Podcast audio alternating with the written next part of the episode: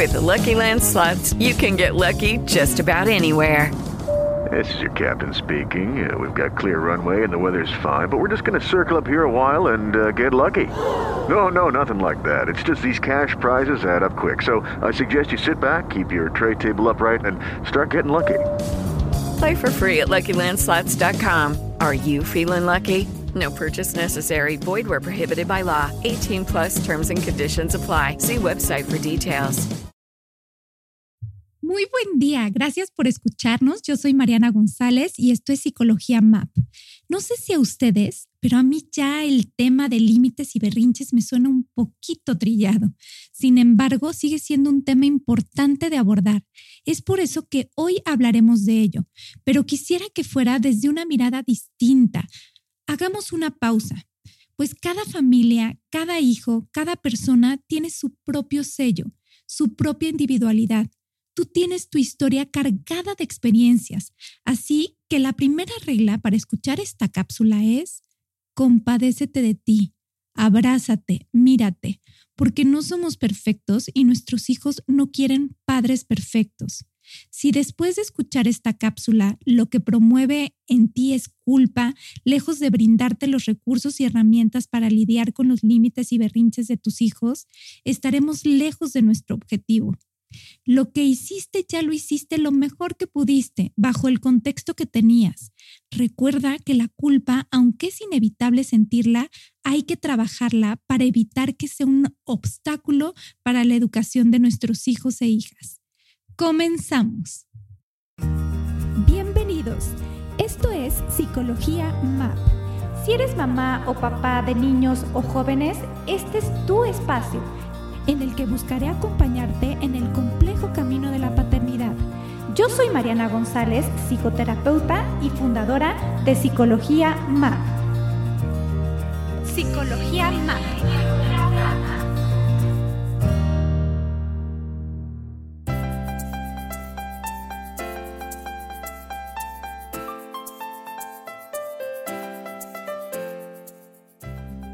Pues ahora sí quiero darle la bienvenida a Mari Carmen. Prefiero no contar los años que llevo de conocerla, primero como maestra y después como compañera. Es extraordinaria psicoterapeuta de niños y adolescentes.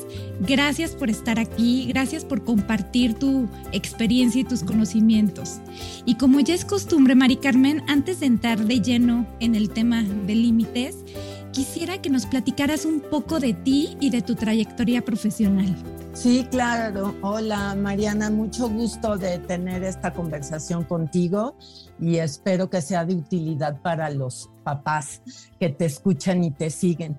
Eh, claro, con mucho gusto. Mira, pues yo ya tengo 20 años de experiencia como psicoterapeuta infantil y de adolescentes. Eh, soy psicóloga, estudié la licenciatura y después eh, he cursado pues diferentes talleres, diplomados, entre ellos pues el de terapia de juego, donde nos conocimos. Tengo también un, diplomado en terapia narrativa, en psicopatología, en adolescencia. Entonces, eh, pues ya llevo algunos añitos trabajando con niños, adolescentes y sus papás. Me gusta mucho como hacer este trabajo en equipo entre los papás, el colegio si es necesario y pues la psicoterapeuta, ¿no? Para que estemos todos como en la, en la misma línea. Pues vamos a aprovechar todos estos años de experiencia para eh, ahondar en este tema tan importante que tiene que ver con los límites. Y para empezar, quisiera preguntarte, ¿qué es poner límites? Mira, qué pregunta tan interesante, porque creo que esto de poner límites como papás nos asusta mucho. Eh, me ha pasado en, en, el consultorio que a veces llegan papás que son remitidos por el colegio y que les dicen, oye, no, necesitas llevar a tu hijo a, una terapeuta porque este, tu hijo no tiene límites, eh, tiene cero tolerancia a la frustración, entonces por favor ve a, a consultar a un especialista. Y entonces sí llegan los papás conmigo como muy angustiados porque auxilio, socorro, ¿qué es esto de que le tengo que poner límites a mi hijo? ¿no? Y bien a bien eh, no se entiende, ¿no? A veces qué es. Pero bueno, poner límites no es otra cosa más que enseñar a los niños que existen reglas que se deben cumplir, ¿no? Que están socialmente determinadas y estas reglas existen por algo, ¿no? Dan protección, dan seguridad, eh, finalmente son una guía para aprender comportamientos aceptables y pues son normas de convivencia que permiten al final la socialización, ¿no? De todos estos chiquitos que finalmente se van a convertir en adultos. ¿Crees que me podrías ayudar a, ejemplificar este tipo de reglas? Mira, primero creo que es importante como darnos cuenta que estamos rodeados de reglas. Es decir, si tú vas manejando y se pone el semáforo en rojo, ¿qué haces ante el semáforo en rojo? Te tienes que detener, ¿sí?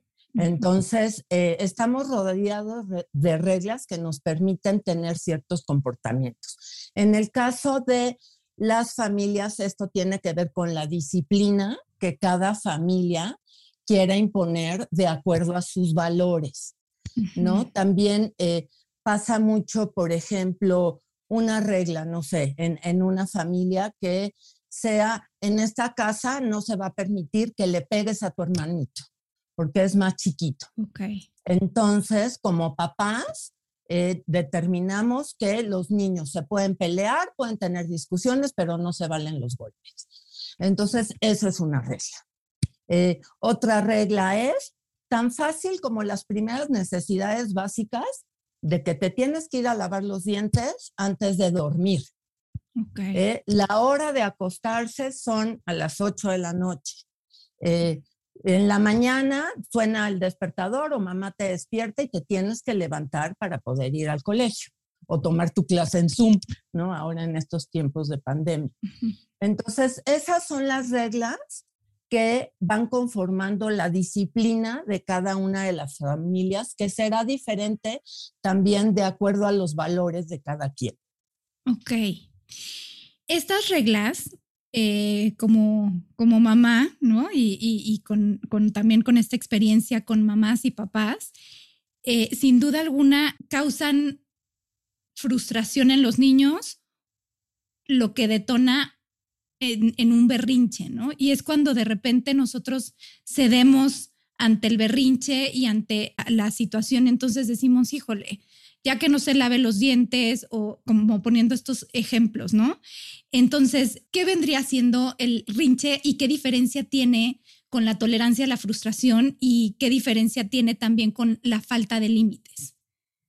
Sí, mira, creo que también una parte importante de poner límites y lo que me parece crucial es que a través de poner o clarificar estas reglas y sus consecuencias, lo más importante es hacerle eh, ver a los niños que existen otras personas y que no se puede hacer siempre lo que uno desea. Creo que esa parte es muy importante y que los niños tienen que aprender a satisfacer el propio deseo y pensar en el derecho del otro. Entonces, por supuesto que hay etapas a lo largo del desarrollo, ¿no? Que sabemos que eh, son críticas. Y la famosa etapa de los berrinches, bueno, eh, tiene que ver mucho con estas cuestiones. ¿no? El niño está luchando como entre su necesidad y su deseo de tener algo y esto le ocasiona frustración y se puede derivar en estos en esto en lo que se conoce como berrinches, ¿no? Patalear, gritar, llorar, este pegar, ¿no? a veces tiene que ver justamente con los límites, ¿no? Un chiquito que a lo mejor a los dos años, dos años y medio, que sí sabemos que están en esta etapa del egocentrismo y que puede ser normal tener estos berrinches porque ellos son el centro de atención y quieren algo. Pero es muy importante también que las mamás aprendamos a manejar los berrinches, ¿no? Eh, les pongo el ejemplo a los papás em, está esto que nos sucede con frecuencia, que estamos en el súper, ¿no? En el carrito, llegamos a la caja, ¿no? Con nuestro chiquito y en la fila de la caja el niño empieza a hacer un mega berrinche porque quiere el chocolate. Y quiero un chocolate, mamá, y quiero un chocolate. Y la mamá, este, no, no te voy a comprar el chocolate porque ya vamos a comer a la casa. No quiero. Y tremendo berrinche, ¿no? No tolera la frustración. El niño quiere en ese instante su chocolate. Y a veces las mamás, ¿qué hacemos, no? Con este miedo de que el niño no se suelte llorando en la fila de, ¿no? del súper, que van a decir los que me están viendo, agarramos y le damos el chocolate. ¿no? Entonces, eso sí es un ejemplo de mal manejo, porque en teoría conductual lo que estamos haciendo es reforzar el berrinche. ¿no? Lo que tenemos que hacer como mamás es decirle, no, a ver, no, primero tratar de como empatizar con tus sentimientos, ¿no? De que entiendo que estás muy enojado porque no te quiero comprar el chocolate, pero ya vamos a comer. ¿Qué te parece que lo compramos y te lo comes de postre? ¿No? Y, y, y, este, y ya te vas. Pero justamente los límites como que se trata de eso. Y sobre todo de empezarles a enseñar a tolerar estas pequeñas frustraciones que van a tener a lo largo de su vida. Ok. Entonces, la regla es, no te puedo, es, porque veo, veo ahí que mencionas como una especie de negociación, ¿no? De, ok, sí te lo compro, pero te lo comes después de, de, de, comer. Entonces, el límite sería esta regla de que no se puede comer dulces antes de comer. De comer, esa es la regla.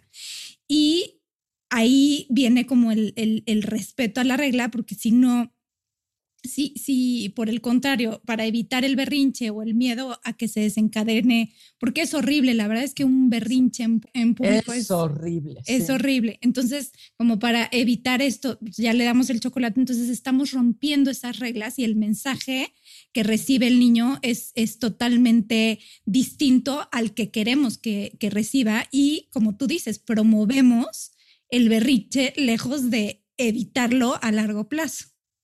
Exactamente, ¿no? Y luego son cosas que como mamás no nos damos cuenta, pero híjole, los niños son bien inteligentes, aprenden de volada y la verdad es que sí, luego nos manipulan horrible. ¿no? Entonces es, ya sé que si hago berrinche y lloro, este, me salgo con la mía y mi mamá me da lo que no estoy pidiendo a gritos en este momento. Entonces, más que modelar una conducta que deba ser adecuada, lo que estamos haciendo justamente es reforzar un berrinche. ¿no? Entonces, este, sí es importante, sobre todo eso que dices de la negociación, a mí me parece muy importante siempre que trabajo con papás y familias a la hora de establecer como las reglas de la familia y las consecuencias. Es muy importante negociar también, ¿no? Quizás con niños un poquito más grandes, ya que pasen de los cinco o seis años, ¿no? Que ya como que evolucionaron y dejaron atrás esta etapa del egocentrismo y dejaron de ser un poquito hedonistas, que ya se pueden poner como en el lugar del otro, ¿no? Entonces es muy importante también que se puede negociar. Ok. ¿ok? Pero sí tienes que marcar las reglas. El problema que siento yo es que a veces, si no ponen los límites claros en casa, luego el problema es en el colegio. Cuando ya del colegio te mandan llamar porque tu hijo no tiene límites y eso dicen, seguramente lo que está pasando es eso, es un niño que tiene poca tolerancia a la frustración en la escuela, que quiere hacer lo que él decide en ese momento, que quiere cubrir su necesidad instantánea, que no puede como posponer un poquito esta gratificación. Y entonces son niños que no pueden estar sentados, que caminan todo el tiempo en el salón, que molestan al compañerito de al lado, que si tienen que estar en el salón de clase ellos se quieren salir al jardín, al patio a jugar. Y entonces ya se complica en un montón de como conductas disruptivas que el niño no puede acatar en el colegio. Ok. ¿Cuáles serían entonces, como para puntualizar y aterrizar esto que nos estás diciendo, las ventajas de poner los límites? Pues creo que las ventajas, eh, ante todo, es como reconocer las conductas correctas de las incorrectas. Eh, los límites te dan seguridad y te enmarcan, ¿no? En, en ciertas normas sociales. Eh, se desarrollan estas conductas que son aceptables. Eh, y la idea es como que te ayudan a convivir, como lo dice la palabra, ¿no? Convivir y no solo eh, actuar conforme a mi deseo y a mi placer. Ok. ¿Qué pasa, Mari Carmen, con el exceso de límites? Porque de repente, bueno, la mayoría de, lo que yo me encuentro justamente es la, falta de límites, pero también me he encontrado con, con mamás que exceden los límites y hay demasiadas reglas que de repente es difícil para los niños cumplirlas, ¿no? Entonces, ¿cuáles serían las consecuencias también como para nivelar un poco, eh, eh, retomando también esta parte de la negociación? With lucky landslots, you can get lucky just about anywhere. Dearly beloved, we are gathered here today to. Has anyone seen the bride and groom? Sorry, sorry, we're here. We were getting lucky in the limo and we lost track of time. No, Lucky Land Casino, with cash prizes that add up quicker than a guest registry. In that case, I pronounce you lucky. Play for free at LuckyLandSlots.com. Daily bonuses are waiting. No purchase necessary. Void where prohibited by law. 18 plus. Terms and conditions apply. See website for details. Hey guys, it is Ryan. I'm not sure if you know this about me, but I'm a bit of a fun fanatic when I can. I like to work, but I like fun too. It's a thing. And now the truth is out there. I can tell you about my favorite place to have fun. Chumba Casino. They have hundreds of social casino style games to choose from with new games released each week. You can play for free anytime, anywhere and each day brings a new chance to collect daily bonuses. So join me in the fun. Sign up now at ChumbaCasino.com. No purchase necessary. BGW. Void were prohibited by law. See terms and conditions. 18 plus. Exacto. Y mira, un poco este tema de límites y hacia la pregunta que me haces, tiene que ver mucho como con los tipos de disciplina de cada familia, ¿no? Entonces, eh, muchos de los autores que han escrito sobre esto nos hablan del péndulo disciplinario. Entonces, que va de la permisidad, permisividad al autoritarismo. Y lo que tenemos que hacer es tener una disciplina consciente que le llaman, ¿no? Algunos autores, que es justo como el punto medio. Y en efecto, hay algunos papás que son muy autoritarios y entonces llenan de límites a sus hijos, de reglas, ¿no? De exigencias. Y entonces justamente en terapia tenemos niños que se sienten eh, con una muy baja autoestima porque nunca alcanzan las expectativas que les están poniendo sus papás. Entonces, en ese caso es muy importante hablar con los papás, eh, ver cómo está toda esta dinámica de disciplina y reglas en la casa y de exigencias. Y sí es importante decirle, pues que les bajen dos rayitas, ¿no? A estas exigencias a los papás. Y por otro lado, también me ha pasado mucho que llegan los niños a terapia que se la viven castigados. Entonces, los papás les tienen castigado todo porque ya no saben qué hacer, ya están desesperados, pero entonces los niños ya tienen castigado todo. ¿no? Les castigan el Nintendo, les castigan el Xbox, les castigan los juguetes, este, no pueden salir a jugar. Entonces, imagínense también la frustración con la que llegan esos niños a terapia están enojados, están frustrados, nada de lo que haga funciona, ¿no? Para tener a esos papás contentos. Y entonces, ¿saben qué pasa? Que los castigos pierden efectividad, ¿no? Porque un poquito eso, eso es importante, ¿no? Quizás comentarlo. Los castigos tienen que ser en el momento preciso de una mala conducta o incorrecta, o que no va de acuerdo a los valores de la familia. En ese momento, los castigos deben ser breves y no se vale que un niño esté castigado durante un mes, ¿no? porque además ya pierde efectividad. Ok. Entonces, ¿qué sí hay que hacer, Mari Carmen? Ay, ¿qué sí hay que hacer? Creo que es muy importante que los papás estén unidos, ¿no? Para poner las reglas y la disciplina en casa, porque también veo mucho eso, como que, ay, mamá, es que tú lo dejas hacer todo, ¿no? Y entonces a veces la mamá es como la blandita, la que acepta, ¿no? La que perdona, y el papá es el autoritario, ¿no? O al revés. Y es muy importante que los dos estén como unidos y sepan, ¿no? Qué reglas se van a poner y las pongan igual y muy importante que no se desautoricen. No es, es muy, no se vale que un papá le diga a un niño una regla y enseguida meta su cuchara a la mamá y, ay, no, ¿cómo crees? Y mira, y déjalo, y, ay, ¿por qué? Si sí se portó bien, no le castigues el Nintendo, tal, ¿no? Creo que ahí sí es muy importante que ante los niños, los papás no se desautoricen y respeten lo que diga cada quien ¿no? Ya luego, fuera, ¿no? Del ambiente de los niños, los papás pueden discutir, ¿no? De, oye, no me pareció que pusieras tal regla, pero que lo hablen aparte, ¿no? Ok. Eh, entonces, y es sobre todo muy importante encontrar como este punto medio en la disciplina. Hay que poner las reglas sin contradicciones y ser consistentes. Eso es muy importante.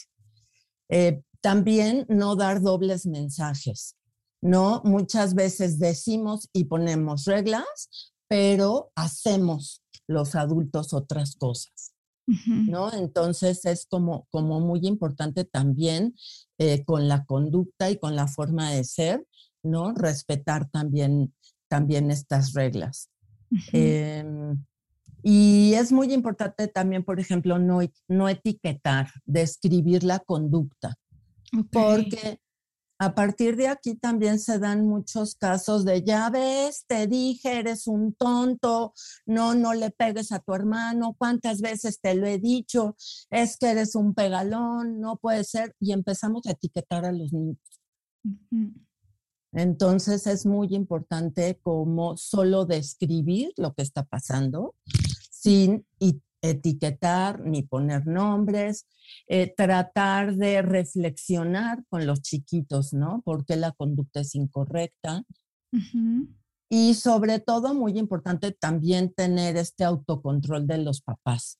O sea, no puedes poner límites a unos chiquitos cuando tú como mamá estás ya desesperada porque el niño no te hace caso y entonces empiezas a dar de gritos, ¿no? Y tú también estás como fuera de sí.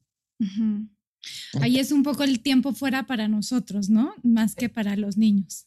Exactamente. Entonces, si uno como mamá se siente desquiciada, porque sí es impresionante luego cómo los hijos nos pueden sacar la peor parte que tenemos como mamás, que no lo puedes, ¿no? Creer.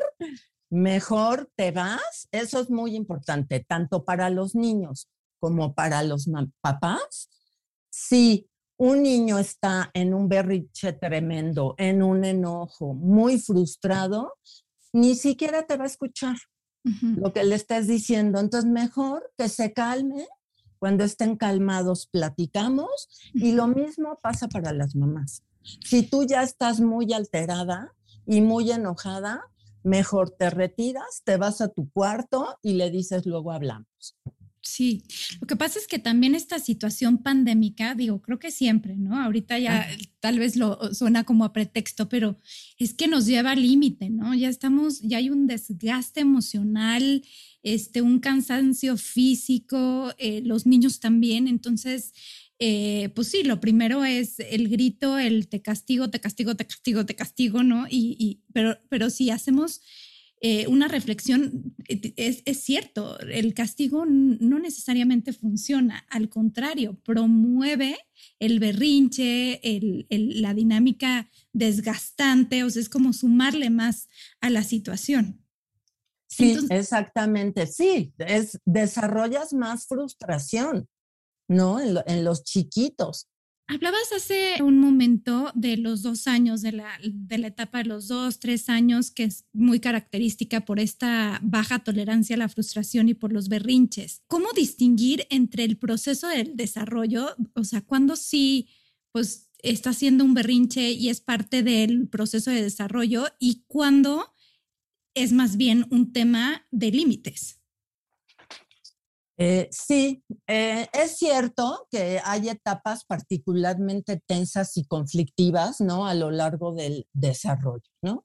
Tenemos, eh, no sé, los dos años y medio, que es una etapa muy conflictiva, a los tres años y medio otra vez, entre los cinco y medio, seis, también son tremendos los niños, a los once también es como otro punto, ¿no? De, de inflexión de una edad tensa.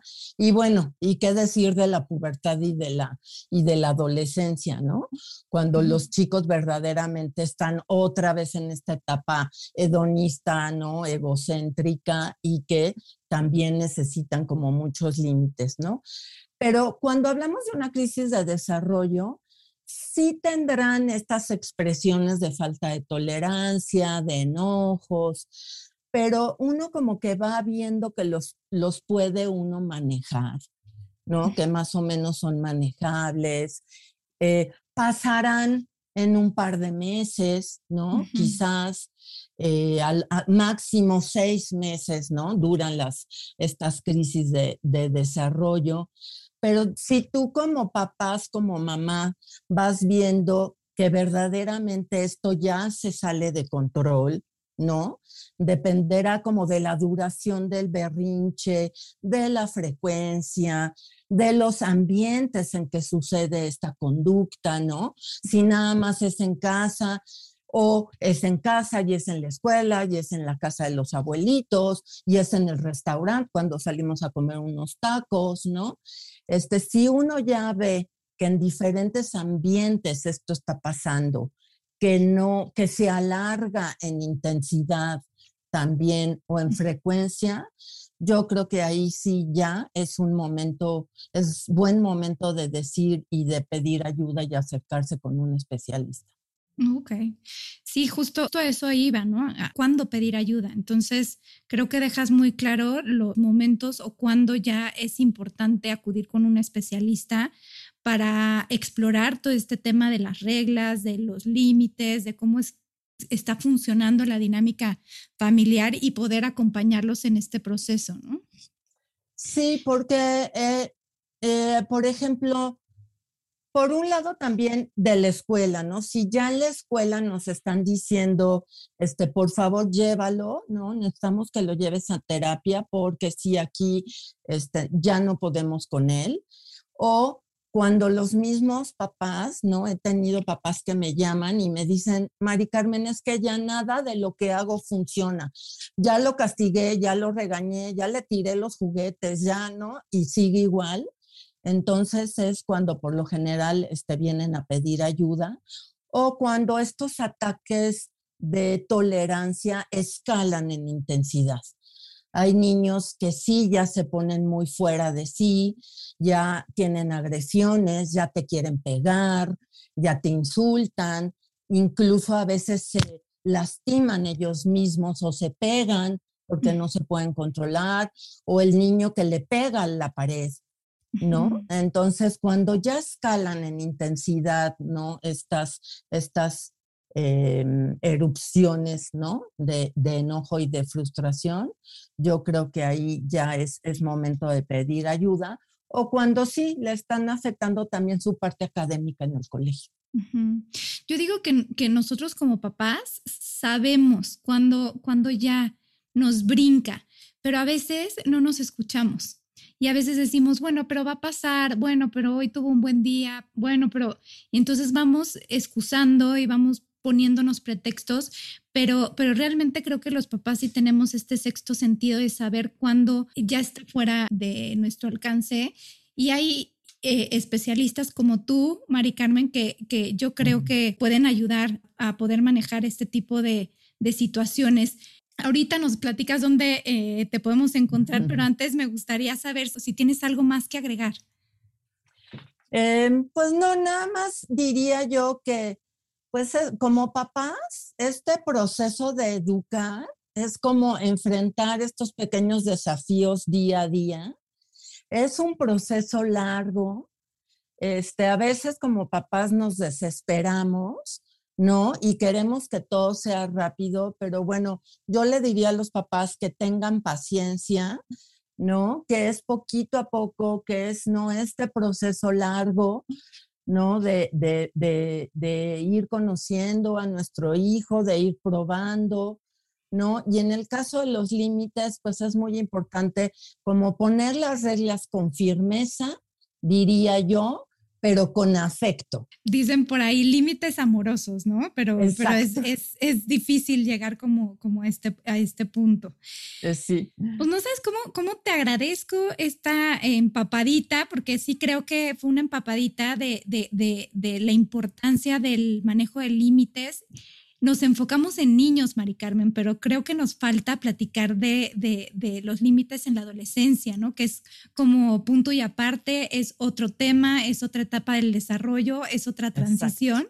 Entonces, pues de una vez, ya que estamos aquí, quiero invitarte a otra, a otra plática, si es que eh, aceptas para poder hablar de límites en la adolescencia. ¿Qué dices, Mari Carmen? Ay, claro, por supuesto, puestísima. Y por supuesto, y es que además los adolescentes, bueno, son rebeldes por naturaleza y oposicionistas, entonces también como papás de adolescentes, ¿no? Tenemos que poner también como límites claros con afecto. Con afecto, exactamente. Ahora sí, ¿dónde te podemos encontrar? Tengo mi consultorio en Coajimalpa. Ahí trabajo, estoy a sus órdenes y bueno, me pueden, eh, si quieren, mandar un WhatsApp a mi teléfono es el 55 52 17 93 12 y pues con mucho gusto quedo a sus órdenes. Muchísimas gracias. También se mueve mucho en, en redes sociales. ¿Cómo te pueden encontrar? Sí, estoy en Facebook como psicoterapeuta Mari Carmen García. Padrísimo. Ahí subo algunas, algunas cosas que también pueden ser de su interés. Sí, luego yo las comparto también en Psicología Map, me encanta. Sí. Muchísimas gracias, Mari Carmen. Gracias por escucharnos. Quiero aprovechar para darle todo mi reconocimiento a todas las mamás y los papás que a pesar de vivir con el evento estresante de la pandemia, siguen de pie y se toman el tiempo de escuchar estas cápsulas pues son un reflejo del amor y el cariño que tienen para con sus hijos. Si se equivocaron y compraron ese chocolate con tal de evitar un berrinche, acuérdate de tu cansancio de aquel día, de tu desesperación, de tu contexto. Abrázate, perdónate, dale la vuelta a la hoja y empecemos un nuevo capítulo.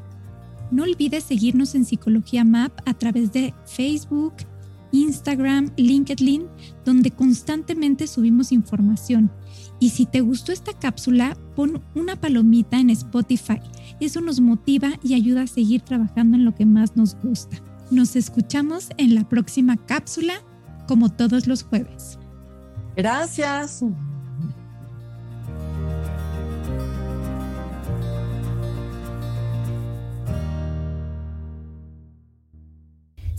Escuchando Psicología Map todos los jueves.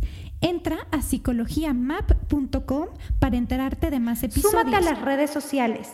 Comenta o escríbeme a infopsicologiamap.com. Esta ha sido una producción de puntoprimario.com.